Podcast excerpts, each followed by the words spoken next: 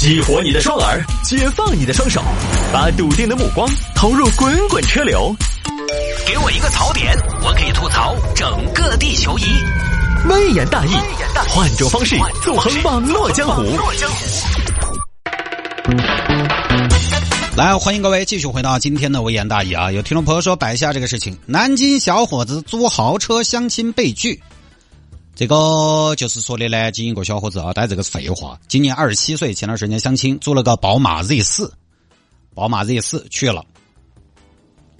菊花吗？嗯，你是谢矿山哇？呃，对对对对对对，你好你好，上车吧。呃，上上车上啥车呢？就在街对面的嘛。哎呀，反正要停地下走嘛。哦哟，你这个敞篷车我还有点不好意思。那有什么不好意思？一不偷二不抢，开豪车我又不违章。滋滋滋滋，好嘛好嘛好嘛！哎呀，还坐个敞篷车，你自己的车啊？不是我自己的车。屋头的吗？不是屋头的。那那是朋友的？不是朋友的。哎，当然正规渠道的哈。那啥渠道的哟？我租的。租的？你吃没了？你相亲相亲为啥子要租车呢？我我今天我就知道相亲，我就觉得我必须要租个豪车呀！我觉得豪车显得严肃，显得隆重嘛。哎呀，你好神哦，哥哥！租车相亲，哦，我觉得我们还是有点不合适。有租车这个钱，不如把餐标搞高点儿，那两码事儿啊！餐标我也不会低呀。哦哟，我没得好认可你这种理念。我们屋头还是讲究一个有好大能力办好大事情，过日子不是这个样子过的，晓得嘛？现在停车我下，怎么呢？怎么就要下了呢？哎呀，我们还是没得好合适，我不太能接受你这种理念。你这个理念，我既然来相亲，我就是来找过日子的。你租车相亲莫说过日子，我觉得我月子我都坐不下去，我要下车。哎，不是，姑娘，我没别的意思，我就是说第一次见面，咱还是得隆重一点，就是咱得有点仪式感，是不是？这是我对你的一种尊重嘛。哦，我不需要你那么尊重，你那么尊重好花钱哦，负担好重哦，那么尊重，其实就这么事儿啊。这事儿我们就不多说了，因为这个事情呢，我我个人觉得什么呢？我个人觉得是有一点摆拍的小嫌疑，哎，有点摆拍的小嫌疑，多半就是摆拍的。因为你想，哪个相亲还要请个人去拍照拍视频嘛？你是相亲又不是迎亲，真人秀嘛？相亲还要找人拍？还有哈，这事儿我还是想说，即便是真的，我觉得女方拒绝这个男的，一点问题都没有。租豪车就暴露了一个致命的问题：又穷又爱面子。你说这个找人吧，总得占一头嘛。租豪车相亲就属于什么呢？两头都不占，其实又没那么有钱，没那么有钱呢。我觉得无所谓，只要两个人门当户对，其实也不需要说每个老百姓都好有钱。大多数的老百姓他有个普通家用车绰绰有余。哎，大家也不要觉得美女现在就一定要配个富豪，美女多的去了，富豪就只有那么多。大多数的还不是就是小两口一起努力组成一个小康之家，普通家庭。大概就是城市中产，房子呢，他可能有个一两套，车子呢，反正够用就行，十多万到五十万不等，大可不必租豪车。而且这个小哥租的是一台宝马 Z 四，就 Z 四这个车真的没得租头。你说他豪吧，他入门裸车价四十多万，他豪也没豪到哪儿去呀。说你没得钱，你租豪车；说你有钱，你租豪车。所以租豪车相亲被拒，如果是真的，原因不在于没钱，而在于这个人呢过分爱面子。我觉得你可以没有那么的富裕，那你人踏实一点嘛。我确实就想不到为什么要租豪车去相亲。你是去相亲，又不是去撩妹。相亲还是需要大家以诚相待，尽量的展示可能更多的真实的情况去给到对方。你整那些虚的干嘛？而且还有哈，就是有些朋友恋爱当中总会以自己觉得很牛的方式去做一些自以为有仪式感的事儿，大可不必。我现在。我现在有的时候也追求一些仪式感，但是呢，我也很讨厌大家过度的去把仪式感拿出来说，大可不必。就说追女孩这个事情，恋爱这个事情，其实不是每个女生都喜欢成为被关注的焦点的。你像春熙路大屏表白，送九十九朵花送到办公室，哦，你这是你怎么知道他在办公室没有对象是吧？有些朋友就是搞这些事情。那是有些女孩她不喜欢高调，你可能是觉得很浪漫，我很用心啊，我我用了自己的权利来表达我的爱意。对不起，有些女孩她不喜欢高调，她对于对方的爱的感受感知，可能就来自于生活中的柴米油盐和一些小细节。你这敲锣打鼓的跑过去显得有点蠢，所以我还是觉得呢，现在通过一些网站，通过一些 app，大家看到的全都是高光，是不是有点忘了普通日子该怎么过了？这两年就是大家提仪式感这个事情提到比较多嘛，我也是一个随着年纪的增长呢，慢慢在意一些仪式感的人。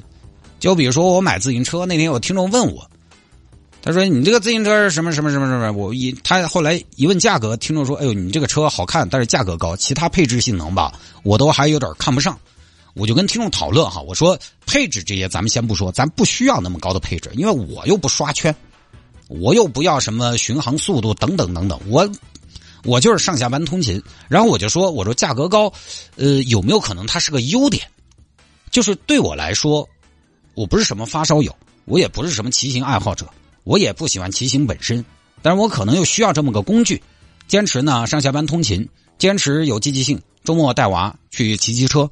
但是我本身又不能不那么喜欢骑行本身，我也不想穿个骑行裤蹬个公路车刷圈速，我对车的绝对性能没有什么要求。那这个时候我怎么办呢？怎么才能坚持骑车呢？我的逻辑就是能力范围买个相对贵一点的，因为什么呢？因为你给钱相对多呢，你就能坚持。但是我把车拿回去天天骑，我丈母娘说：“哎呀，三分钟热气，坚持得到一周不？”结果呢，如何嘛？三个月了，我的汽油上次。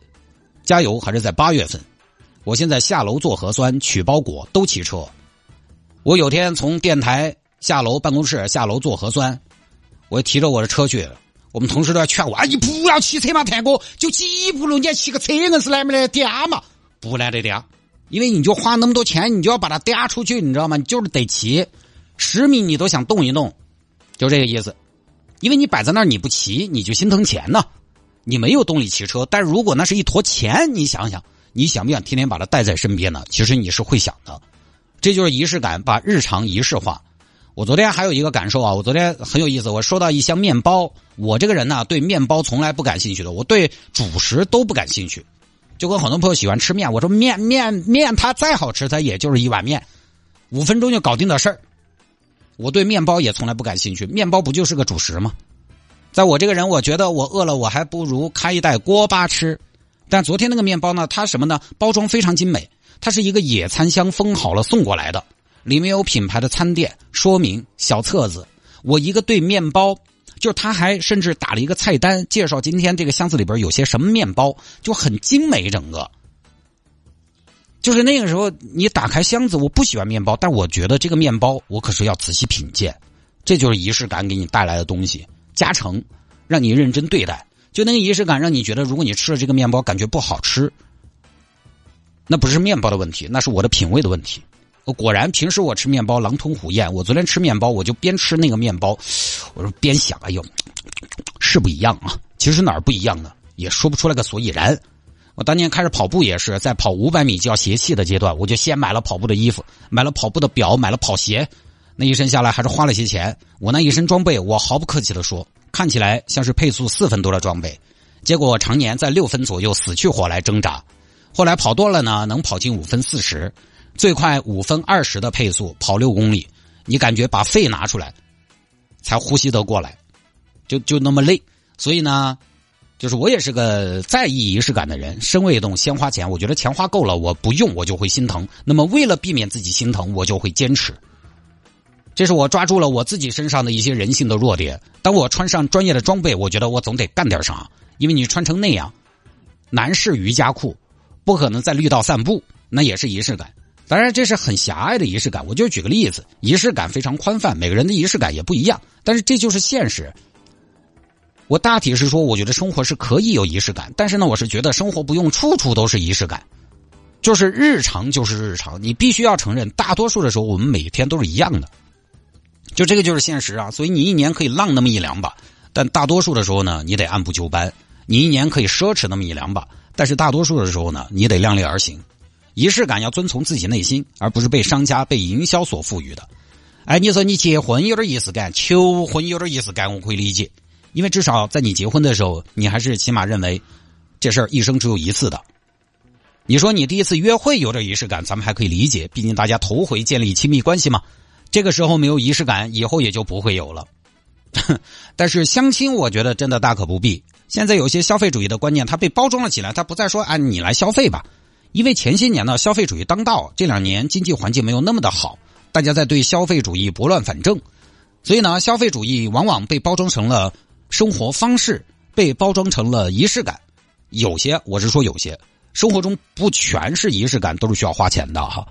你也可以通过一些巧思来让自己的生活充满仪式感，但是更多的时候呢，这个仪式感也消费主义也被包装成了仪式感，让你让你花钱。就乍一听好像就名正言顺了，而这跟钱没关系，这一种生活方式。这句话乍一听有道理，但是最后你一理，全部都要说钱。很多生活方式它本质就是消费主义。这两年最流行的风格是什么？极简。一听到极简，大家觉得哎，极简就是哎现在最流行的。那不好意思，极简的东西都很贵。你但凡问一下龙城装饰的吴景文吴总，现在最花钱的装修风格是什么？那一定是极简。